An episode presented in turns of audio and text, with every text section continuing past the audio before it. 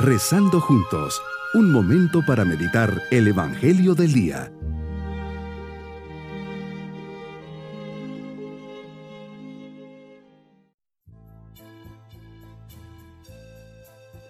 Qué alegría poder dirigirme a ustedes en este día martes de la tercera semana de Pascua.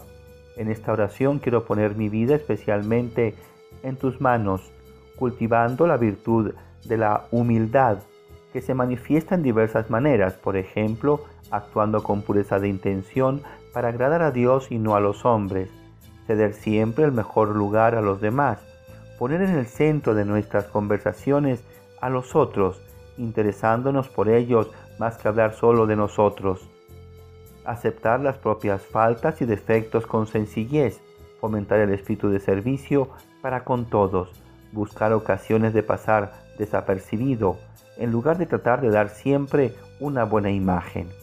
Meditemos en el Evangelio de San Juan capítulo 6 versículos 30 al 35. Señor, los judíos piden que te manifiestes en obras. Están a la expectativa de una señal semejante al maná del desierto, ya que lo consideraban el alimento del pueblo mesiánico. Te piden milagros para creer en ti. Es así como te presentas a ti mismo como el verdadero alimento. ¿No nos pasa acaso lo mismo a nosotros? Muchas veces estamos con esta actitud de pedirte pruebas de tu divinidad y de tu omnipotencia. Y es que a veces nos tornamos incrédulos, se nos nubla nuestra propia razón. ¿Cuántas veces, Señor, te hemos pedido, hasta hemos llegado a exigirte solución a algún problema, poner fin al sufrimiento, aliviar algún padecimiento, que no hayan injusticias? Y es que no entendemos tu pedagogía. Tú sabes cómo enseñarnos. Tú mejor que nadie sabes por las pruebas que tenemos que pasar para poder salir de ellas más humanos, más sensibles al dolor del otro y sobre todo con la experiencia viva de tu amor. No debemos olvidar que te quisiste quedar con nosotros en la Eucaristía como presencia de amor y para ser nuestro alimento. Los hombres de hoy estamos sedientos y hambrientos y no sabemos de qué. Por ello hemos desatado una búsqueda sin tregua, tratando de encontrar algo que verdaderamente nos sacie. Ahí estamos como locos detrás del placer, del poder, de la fama, del dinero. Al final nos encontramos siempre con lo mismo, vacíos y en soledad. Y es que eres el pan que sacia profunda y totalmente Solo la vida en el amor de Dios puede dar sentido a la vida.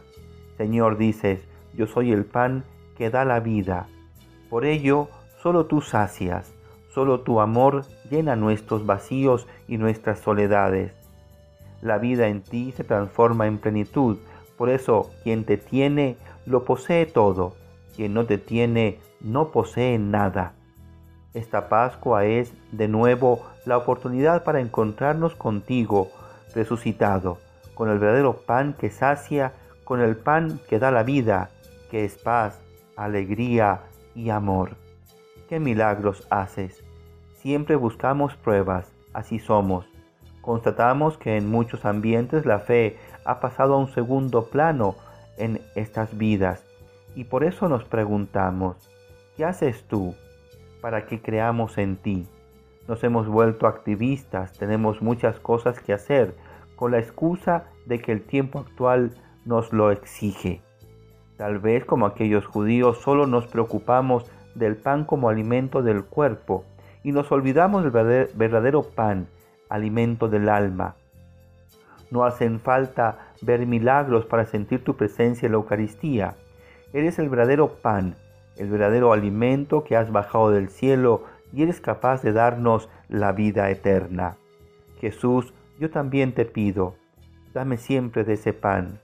Tú me has dicho que el que pide recibe. Ayúdame a pedir con fe. Haz que la razón humana no me estorbe la búsqueda sincera de ti. Enséñame a verte con los ojos de la fe. Las razones humanas pueden ayudarme, pero no permitas que sean ellas las que determinen mis acciones. Tengo hambre y sed de ti, Señor. Sé tú mi alimento, y no permitas que trate de llenarme con los manjares vacíos y engañosos que el mundo me ofrece. Que no busque, como el pueblo de Israel, el pan en el desierto cuando tú me ofreces un alimento capaz de saciar mis anhelos de felicidad.